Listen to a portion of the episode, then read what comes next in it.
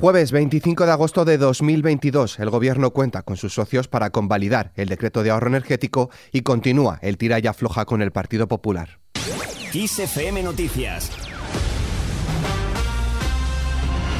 El Pleno del Congreso convalidará este jueves el decreto ley de ahorro energético ya que el Gobierno cuenta con sus socios de investidura y de presupuestos para superar el rechazo anunciado por el Partido Popular, Vox y Ciudadanos. Escuchamos a la vicepresidenta tercera del Gobierno, Teresa Rivera. Nos gustaría contar con un respaldo unánime. Ya sabemos que esto es muy difícil porque ha habido algunos grupos parlamentarios que han dicho que no van a respaldar la bonificación del transporte público, las becas o, en este caso, esas medidas de ahorro y eficiencia que están pensadas, insisto, para aquellas cuestiones que permitan ahorro también en factura, pero que no generen ningún efecto negativo ni en las familias ni en la industria. Así que si no, si no eh, quieren respaldarlo, pues lo lamentamos. Nos parece que es un gran error, pero, pero bueno, están en su, en su margen de poder hacerlo.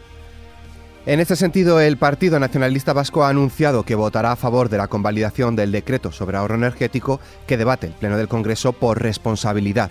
Sin embargo, el Grupo Vasco ha anticipado que no respalda que el decreto ley sea tramitado como proyecto de ley.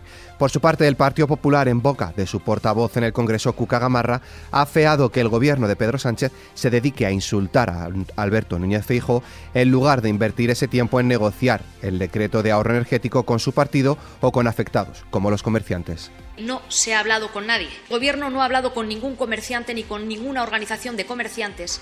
Tampoco se ha hablado con las eh, comunidades autónomas. Tan siquiera se ha hablado con el principal partido de la oposición, que es el Partido Popular, que eh, seguimos sin recibir ni una sola llamada por parte del Gobierno. Insultos muchos a lo largo de todo este mes de agosto, tiempo que debiera de haber dedicado el Gobierno a buscar con el principal partido el, enfoque de un Real Decreto de tanta importancia, lo único que nos hemos encontrado ha sido el insulto y la descalificación. El presidente del Gobierno, Pedro Sánchez, ha recriminado al Partido Popular su rechazo al decreto con las medidas de ahorro energético, ya que considera que esa actitud es contraria al sentido común y supone ir contra el interés general. Desde hace dos años esta parte estamos sufriendo, por desgracia, lo que he calificado como una oposición negacionista, una oposición carente de sentido, de sentido de Estado porque no cumplen con sus obligaciones constitucionales, eh, de sentido del deber, porque cuando estamos hablando de la convalidación de un Real Decreto Ley que sobre todo materializa eh, el compromiso que hemos alcanzado los Estados miembros en Europa, vota que no, a un plan de ahorro, por cierto, reconocido y aplaudido por la propia presidenta de la Comisión Europea, y, también contraria al sentido común. Continuando en materia energética, Pedro Sánchez ha mostrado su determinación a impulsar el proyecto de interconexión energética de España con la Unión Europea a través de los Pirineos, pero ha advertido de que si Francia se opone, esa interconexión será por Italia. En otro orden de cosas, el Congreso de los Diputados prevé aprobar hoy, jueves, el Real Decreto Ley por el que se establece un nuevo sistema de cotización para los trabajadores por cuenta propia o autónomos, una reforma que subirá de forma progresiva esas bases de cotización a 15 tramos según los ingresos. En esta línea, Cuca Gamarra ha anunciado que su partido apoyará la reforma del régimen de autónomos, aunque ha advertido al Gobierno que pedirá que se tramite como proyecto de ley y no como Real Decreto.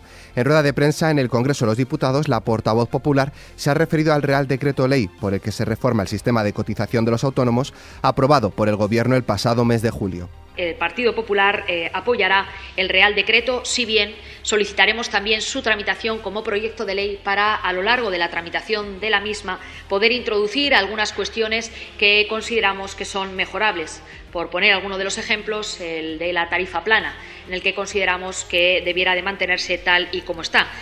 Continuando en el Congreso, hoy también se dará el visto bueno definitivo a la Ley de Garantía Integral de la Libertad Sexual, que elimina la distinción entre abuso y agresión y regula la necesidad del consentimiento expreso. Al margen de la política en España, se cumplen seis meses de la guerra de Ucrania, medio año de la llegada a España de miles de refugiados. Muchos permanecen en nuestro país, pero alrededor de un 15% ha retornado a sus casas, según estimaciones de las ONGs.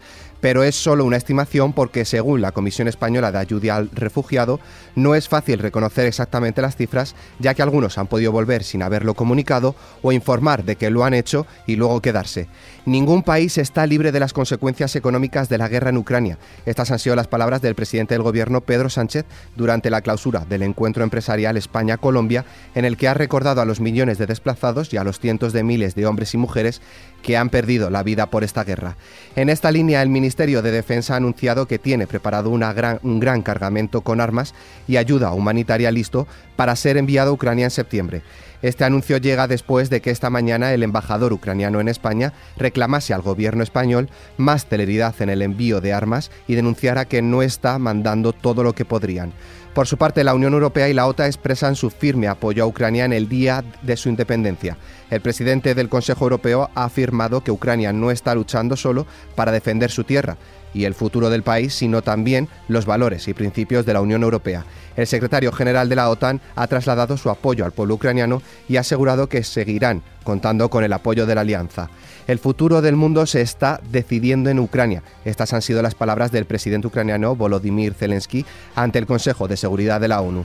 En su intervención por videoconferencia ha avisado también de que si Rusia gana el conflicto, llevará la guerra a otros países. Zelensky ha hecho hincapié en el impacto internacional que está teniendo la invasión de su país, tanto de cara al futuro, por el precedente que puede suponer, como en el presente más inmediato por sus efectos en la crisis alimentaria y energética mundial o el riesgo de un desastre nuclear. Y en nuestra hoja cultural,